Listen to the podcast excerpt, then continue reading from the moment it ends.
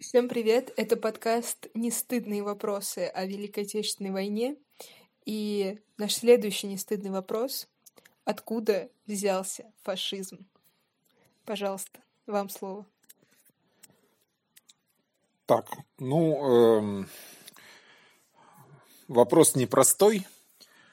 В первую очередь э, нужно понять, э, что э, у нас этим понятием, сейчас вот этим словом, обозначается очень много чего.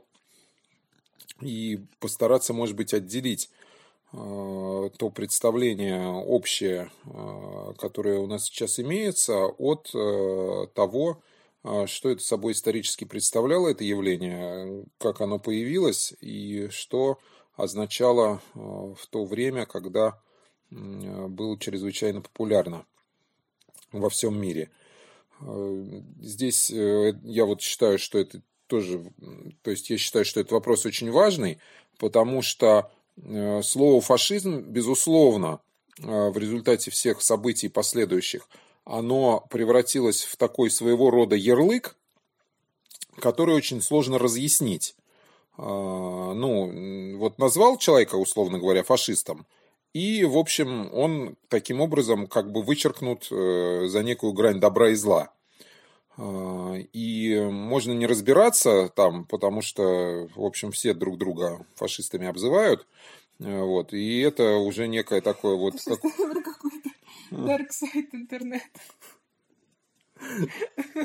Ну нет, э, это действительно так во многих дискуссиях. Вот как дошло до того, что да ты фашист, все, как бы здесь уже понятно. Ну, как там у Солженицына там в круге первом. После этого уже никакой дискуссии. Только взять автомат и строчить. А вот. Фашизм как явление, он а, появляется, это можно точно сказать, что это явление, которое порождено Первой мировой войной. А, или, скажем так, вот той катастрофой всемирной, произошедшей э, в мире, в Европе в начале 20 века – именно восприятие войны как катастрофы, которое перечеркивает некоторые, некие вот все а, старые ценности прежние, а, и явилась основой для появления вот новых учений, новых идеологий, а, которые очень много потом перевернули в мире.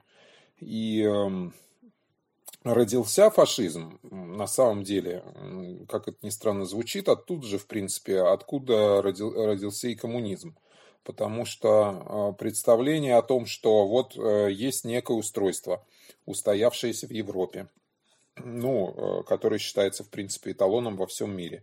Ну, где-то конституционная монархия, где-то, прямо скажем, немного где. Из крупных стран только там во Франции и в Америке республика.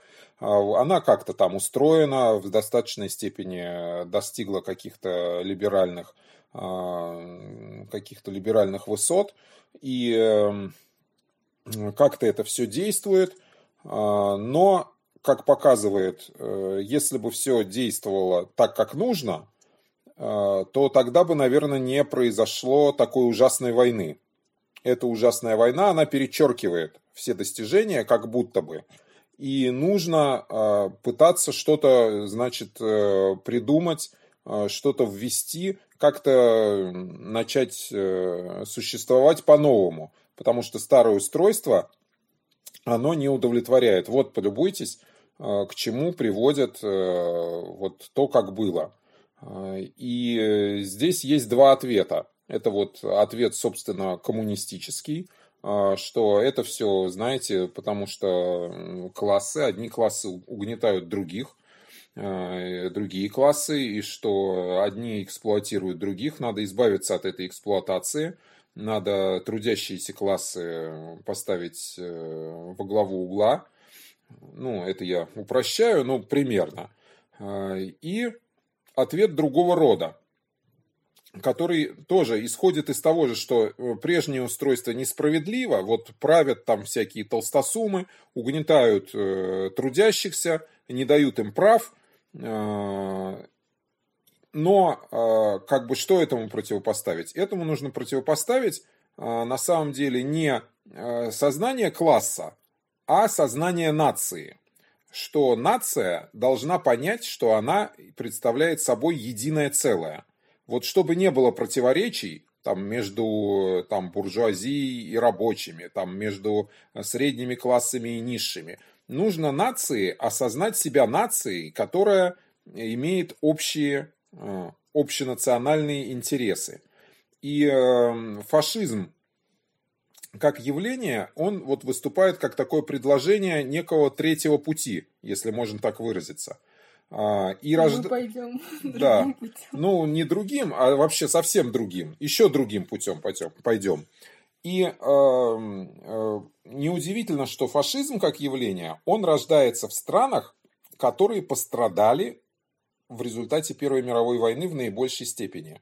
Они самые, скажем так, национально ущемленные. Ну, я это слово ставлю в кавычках, но э, как бы вот в качестве определения – а, вот смотрите, Италия, она как бы в составе в числе стран-победительниц в Первой мировой войне. А она победительница, но она ничего не получает.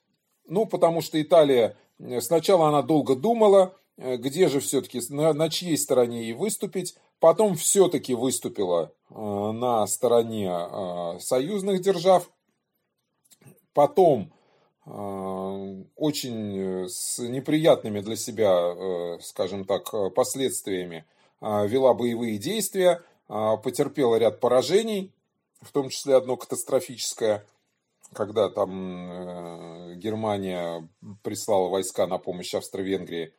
И на мирной конференции по результатам Первой мировой войны Италию фактически союзники обходят. То есть они обещали там золотые горы, э, часть территории э, Албании, э, Далмацию, чуть ли не весь Тироль от Австро-Венгрии ей передать, а получает она, в общем, в результате слезы. И получается, что некое такое вот тоже переживает какое-то национальное унижение. А нужно понять, что и итальянская нация, она на тот момент достаточно молодая. Италия объединилась только где-то в 70-х годах 19 века, стала единым государством. И стали итальянцы осознавать себя некой э, единой нацией, общей. И то не факт, что достаточно единой. А, но тем не менее. И ощущение национального унижения, оно присутствует в Италии безусловно. Нас обманули. Э, мы потерпи, понесли а, огромные потери, э, мы э, находимся в плачевном состоянии, у нас экономика в плачевном состоянии, и нам ничего не дали, несмотря на все наши усилия.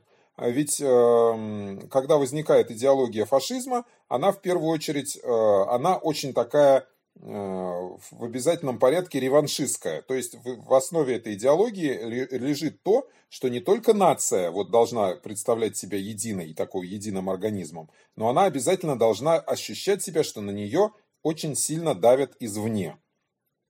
То есть э, итальянский фашизм, ну, собственно, фашизм э, как идеология, а в дальнейшем как идеология победившая – он появляется в Италии. И а, что, собственно, а, о чем, э, о чем это? А, это о том, это национализм в первую очередь, то есть э, представление о значительности именно конкретной вот э, нации и ее превосходстве над всеми остальными. То есть не просто национализм, а такой шовинизм.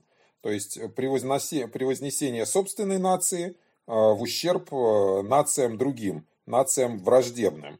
Вот. И, э, безусловно, это милитаризм как схема преодоления каких-то проблем и отказ от демократии.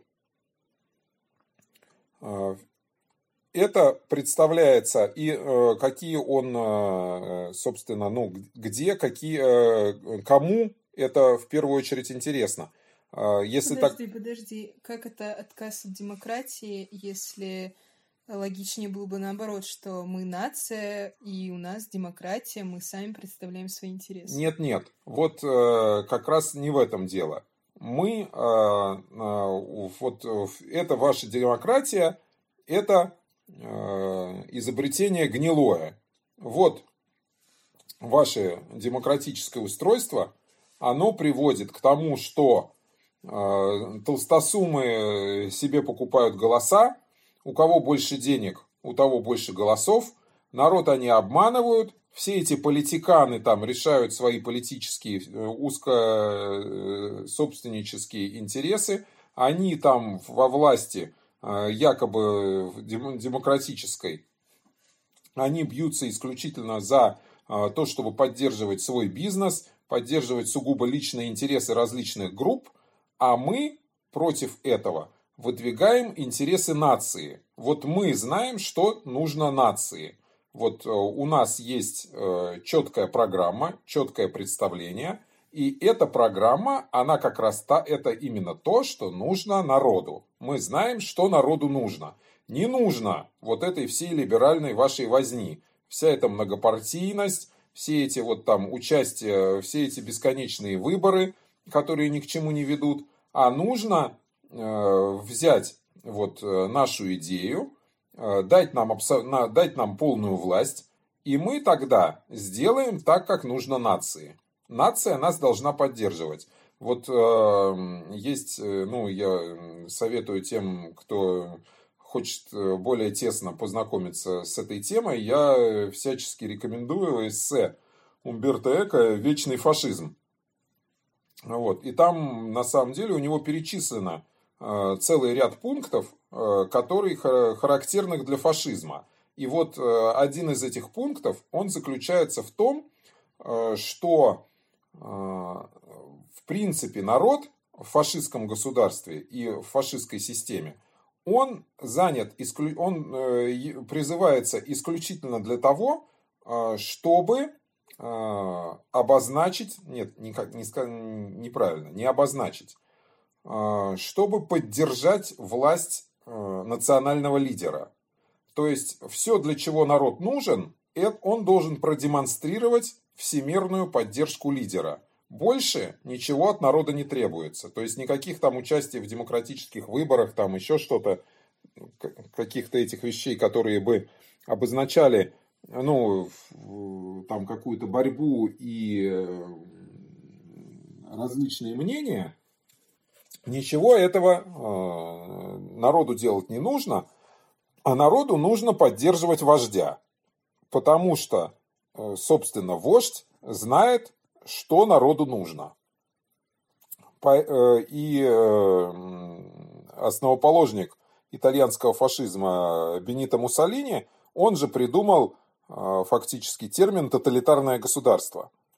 И он его довольно часто использовал он э, вот итальянское государство э, фашистское называл тоталитарным. Он считал, что это очень хороший термин. Он обозначает то, что государство заботится вообще обо всем. В отличие от демократических государств, что избавленное полностью от политической борьбы, от того, чтобы там что-то отстаивать, от борьбы партий – государство, э, вооруженное вот совершенно единственно правильной идеей, оно лучше всего справится с тем, что необходимо народу. И э, идеей социалистической, вот Муссолини ведь он начинал как социалист, он был членом социалистической партии. Ну, он вообще, если можно сказать, если уместно говорить о его профессии, он журналист. Причем он одно время, он редактировал центральный орган социалистической партии. Потом, после того, как он, социалисты итальянские, они не хотели поддерживать э, вступление Италии в войну, он в этом плане с ними разошелся после того, как он опубликовал, э, ну, скажем так, э, милитаристскую статью в этой социалистической газете. Он был из социалистической партии в 1915 году исключен. И после окончания э, Первой мировой войны он создает собственную партию. Ну, он после этого он редактирует собственную газету. Это очень важно. Для фашизма вообще для развития идеологии фашизма, для ее внедрения в массы очень важно, важную роль играют средства массовой информации. То есть на тот момент газеты, журналы, безусловно. Он редактирует популярную газету который обрушивается на своих бывших однопартийцев, на социалистов. И после окончания э, Первой мировой войны он э, создает партию нового типа. Это не совсем даже как бы партия. Ну, нам кажется, что в этом, вот сейчас, если посмотреть из современности, что ничего этого нового в этом нет. А, а тогда это было что-то новое. То есть он создает некий боевой союз ведь э, слово фашизм, оно происходит вот от э, названия, названия э, партии Муссолини э, фаши де комбатимента, то есть боевой союз, военный союз.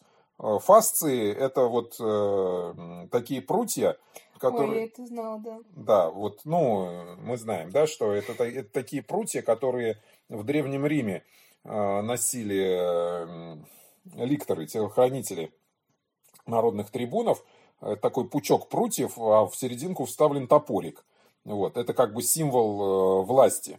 Вот, э, и можно сказать, что это такой вот стянутый в единый пучок прутья, это вот некий образ такой вот партии нового типа, которая основана в первую очередь на полной дисциплине.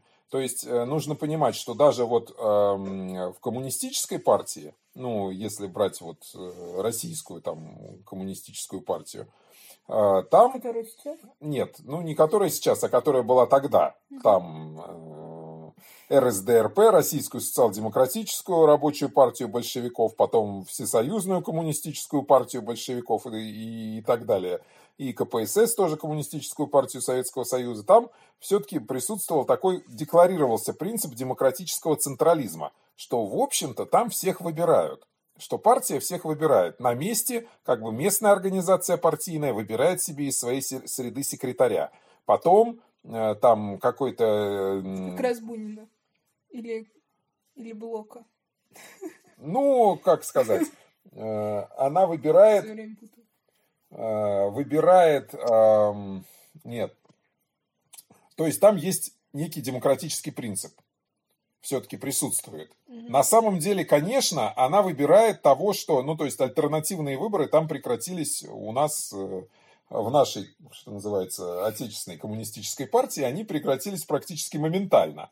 Но они там декларировались все время. Весь, все это время существования э, в России коммунистической партии, которой она была у власти, там наличие демократических принципов декларировалось.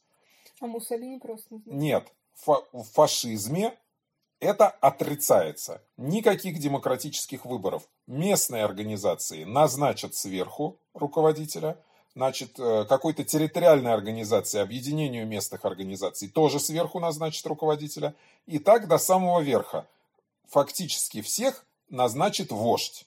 Угу. То есть через разные ступени вождь всех назначит. Все на, на всех ступенях. То же самое э, касается не только партии, но всего государства. В государстве тоже не нужно никаких демократических выборов. Нигде.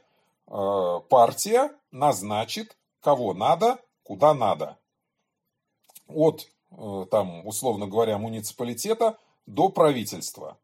И дело все в том, что ведь первоначально фашисты в Италии участвуют в парламентской борьбе. То есть они заявляют, что они партия нового типа. Ну, наверное, так оно и есть, можно так сказать.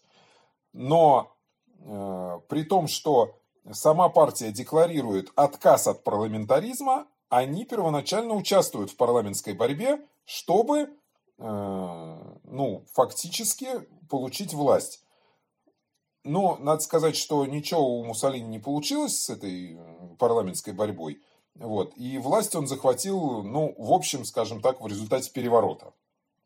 Ничего там демократического не было. Ну, они не считали это стыдным. Ни в какой степени. То есть они так же, как и коммунисты, считали, что фашисты должны бороться э, вплоть до того, что бороться вооруженным путем за то, чтобы установить вот справедливое фашистское устройство. И вот я не договорил, что они предлагают. Что предлагают фашисты? Они предлагают взамен вот этой вот классовой борьбы, они предлагают устройство государственное, в котором устроено все на принципе корпоративности. То есть э, все действуют в рамках корпорации. Ну вот вы, скажем, рабочий на металлургическом заводе. Вы состоите в корпорации металлургов. Э, вы там и инженер на вашем производстве, и директор завода, и владелец вашего металлургического концерна. Вы все состоите в одной корпорации – эта корпорация отстаивает свои интересы. Среди других корпораций, вот есть еще там корпорация, а вот есть там э, корпорация, допустим, каких-нибудь там э, текстильной промышленности, своя корпорация, есть корпорация у булочников, есть корпорация у врачей. Вот вы не в классовой борьбе состоите, там рабочие с буржуазией, с буржуазией, с капиталистами, а вы состоите в одной корпорации – которая э, в государстве э, в сотрудничестве с другими корпорациями отстаивает свои интересы. А самые главные интересы – это интерес государства.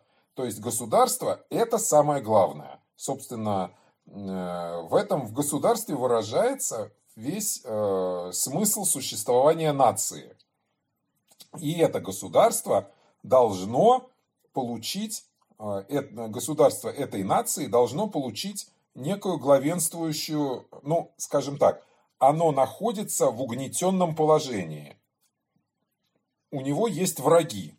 У него есть непосредственные враги и враги опосредованные. Вот для Италии непосредственные враги – это Греция, э, Албания и ну, Югославия, королевство сербов, хорватов и словенцев. Это вот враги Италии непосредственные, вот ближайшие. А есть опосредованные враги, это бывшие союзники, Англия, Франция и так далее, которые обманули их вот по результатам э, Первой мировой войны.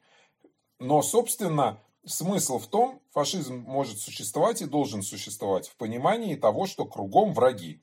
То есть мы осажденная крепость, и поэтому нам требуется, чтобы мы были как военный лагерь, все вместе – потому что кругом враги, против которых нам совершенно необходимо бороться. Вот милитаризм – это очень важная часть фашизма.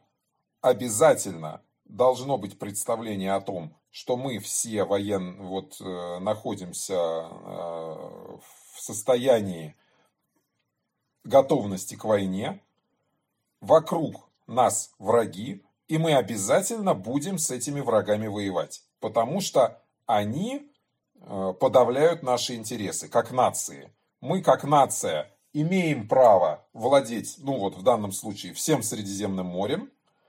Это должно быть Маре Нострум, то есть наше море, внутреннее море Италии. У нас великая история, мы были когда-то Римской империей, мы всем этим владели. Вот. Теперь вот эти вот враги-предатели у нас это все отобрали, но ничего страшного, мы отберем у них обратно. Э, представление о том, что должна быть борьба э, с другими нациями, оно для фашизма очень важно. Э, но нужно понимать, что одно дело, в общем-то, теория, другое дело практика. И тут очень интересно, что у итальянцев, то есть в итальянском фашиз, в период фашистской Италии, в общем-то, тоталитарного государства в Италии не было, о котором так много говорил Муссолини. А, весь итальянский фашизм, он все-таки был в значительной степени театральным явлением. Вот, а, ну, э, допустим, история, это, правда, не про итальянский фашизм, но характерная история, допустим, ну, не история, а, скажем так, зарисовка, вот из другого фашизма, существенно отличающего, скажем, немецкого национал-социализма, но тем не менее, вот э, оратор какой-то деятель национал-социалистической партии выступает перед большой аудиторией э, по экономическому вопросу и кричит, значит, в эту толпу, говорит, он кричит, нам не нужны низкие цены на хлеб, Нам не нужны высокие цены на хлеб. Нам нужны национал-социалистические цены на хлеб. И овация, хотя, в общем, так, если разобрать, о чем речь-то? Это какие цены на хлеб национал-социалистические? О чем, собственно, идет речь? Но вот фраза громкая такая, яркая, какая-то такая цветистая, и она вот увлекает массу э, слушающих людей. Это вот э, важно то, что это вот именно такого э, любой популистский режим, а фашизм он в значительной степени, в первую очередь, популистский. То есть нужно пообещать, наобещать какие-то очень яркие и красивые вещи, ну, совершенно не обязательно их потом выполнять в жизнь, но обещать постоянно нужно обязательно. Нужно вот привлекать внимание э, толпы. Это в фашизме, в любом, очень важно. Постоянно находиться в центре внимания и постоянно общество завлекать какими-то обещаниями. Причем эти обещания совершенно не обязательно должны иметь что-то существенное в своей основе. И очень много говорилось речей, очень много было выступлений, но очень мало каких-то конкретных действий, скажем так. Ну и э, а, все-таки нужно понимать, что Муссолини сам по себе и, в принципе, итальянский фашизм, почему я говорю, что это достаточно театральное явление, в отличие от германского нацизма, скажем. Вот за весь период правления нацистов с 23-го там, ой, фашистов, с 23-го там по 43-й год в Италии было приведено в исполнение 9 смертных приговоров. 9. Притом из них какое-то количество это были уголовные преступники, там за какие-то тяжкие преступления. Э, сколько из них уголовных? Я не помню сколько, но какое-то количество, может два, может три. То есть там политических противников – Э, казнили порядка там, не помню, то ли 5, то ли 7 человек. В обществе. Что делать с людьми теплый климат? Да, что делать с людьми теплый климат. Я вот советую всем настоятельно, значит, э, если составить себе понимание о том, в принципе, Италия времен фашизма, это, конечно, фильм э, Филини «Амаркорд». Фредерико Филини «Амаркорд». Там очень, ну, вообще это шедевр в принципе, как бы шедевр мирового кинематографа, такой вот, я считаю, в значительной степени непревзойденный. В этом году Филини сто лет. Да, вот, ну, есть повод пересмотреть его фильмы все, в принципе. Но вот, э, если вы хотите в частности посмотреть, нет, конечно, это не фильм о фашизме, это фильм о жизни, вот. Но там есть э, скажем так, достаточно много о фашизме. Я когда смотрел вот, ну, в юности, в далекой, меня, вот там есть эпизод такой, там э, один из персонажей, он э, во время э, какого-то местного праздника там фашистского, он на колокольню поставил патефон, и патефон начинает играть что-то, не то Марсельезу, не то Интернационал, ну, что-то такое там, вот, э, и там, значит, переполох, эти фашисты, значит, стреляют по этому патефону, чтобы он замолчал. А потом выявляют все-таки, что, ну, это небольшой городок, выявляют, что это он виновник, то есть они догадываются. И э, что же они с ним делают? Они его поят касторкой. То есть они заставляют его выпить стакан касторки. И отпускают домой. Ну, то есть, э, представим себе что-то подобное там в нацистской Германии, допустим. То есть человек уехал бы, ну, как минимум, он, он бы уехал на всю жизнь в концлагерь. А здесь, ну вот, э, да, неприятно, конечно, это неприятный такой эпизод. Вот выпил стакан касторки, э, ну и все. Собственно, вот и все наказание. Я потом узнал, что оказывается, ну, то есть я тогда поразился, а потом я узнал, что это действительно было вот такое наказание, распространенное достаточно для противников режима. Их, ну, еще, как правило, публично при стечении народа заставляли выпить этот стакан касторки. Разумеется, там у человека сразу же подводит со страшной силой живот. Вот, он убегает, его отпускают, он, значит, бежит э, с единственным желанием как можно быстрее найти ближайший туалет. Ну, вот, э, вот такое наказание, вот такая как бы борьба с противниками режима. Ясное дело, что когда началась война, собственно, Вторая мировая война, э, там, ну, но, скажем так, вне чисто боевых эпизодов, там было и коммунистическое партизанское движение в Италии достаточно развитое. Вот. Но вне конкретных боевых эпизодов это все, в общем, оставалось на таком вот уровне, что называется. И потом еще у итальянцев э, не было, э, вот у итальянских фашистов, все-таки у них не было нацистских расовых теорий. То есть у них не было теории о том, что какие-то нации выше, а какие-то ниже. Да, у них была теория о том, что итальянская нация, у нее великое прошлое, и она находится в очень угнетенном ныне положении, ей не соответствующем. Но у них не было представления о том, что одни нации лучше, они вот главные, а другие хуже. И они э, там, не дай бог, еще там должны быть уничтожены. То есть э, э, вплоть до конца 30-х годов в Италии никаких антиеврейских законов не было. И только под давлением Германии такие законы были приняты. Но в Италии никогда не было концлагерей. То есть, больше того, известно, что э, Муссолини, он в начале 30-х годов высказывался в том смысле, что ну, германские нацисты это вот какие-то варвары. Они там бегали голыми в шкурах, а у нас здесь уже был Цезарь и так далее. И ну, как-то относился к этому соответственно. И сам Гитлер, собственно, тоже. Он ведь говорил о том, что говорил, что ну вот Сталин, это да, вот это борец. Вот. А этот Муссолини, кто он такой? Потому что действительно, как это ни странно прозвучит, но в плане отношения к борьбе и презрения там, ну то есть э, не презрения, а э, готовности на жертвы, в этом плане Гитлер и Сталин гораздо ближе друг к другу, нежели Гитлер и Муссолини. Как в этом э, моем любимом фильме король говорит, кто встанет между германским сапогом и пролетарской пучиной. Ну, именно, да. Знания. Вот это вещи равно, ну как, это вещи равнозначные в достаточной степени в представлении многих людей того времени. А вот этот вот опереточный какой-то режим, э, ну, ведь, э, который был в Италии, ведь это Муссолини придумал, что э, для того, чтобы для особой привлекательности вот эту вот форму, что нужно особую форму, что вот милитаризация партии и вообще милитаризация государства, она должна содержать такой вот элемент привлекательности – что на представителях этой партии и представителях, соответственно, этой власти, они должны быть одеты, должны быть обязательно одеты в красивую форму, которая будет привлекать э, внимание толпы.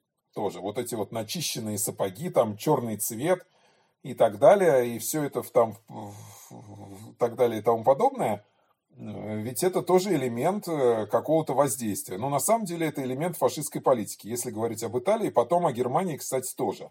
Ну, в Германии вообще особое отношение было к форме исторически.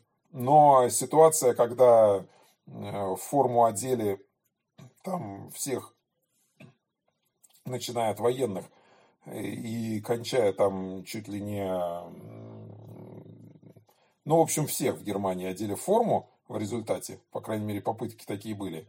В Италии ничего подобного не было, и сложно было себе подобное представить.